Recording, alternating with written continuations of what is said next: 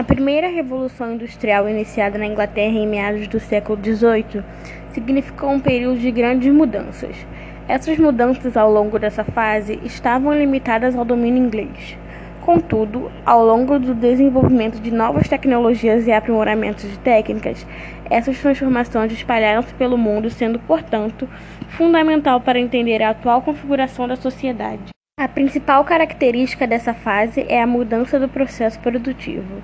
Anteriormente, o trabalho era feito por artesãos, mulheres, homens e crianças, que o desenvolviam em suas casas ou oficinas.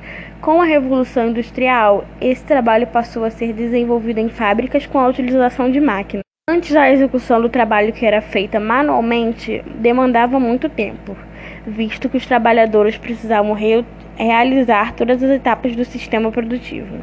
Com o avanço tecnológico, foi possível desenvolver máquinas capazes de otimizar o tempo, possibilitar a produção em maior escala e, consequentemente, o aumento dos lucros. Nesse período, passa a existir o que conhecemos por divisão do trabalho.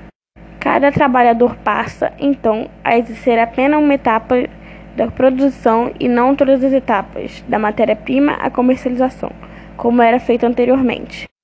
Surge também o trabalho assalariado, ou seja, o trabalhador que antes controlava o processo produtivo passa a ser um funcionário que recebe uma remuneração pela sua produção.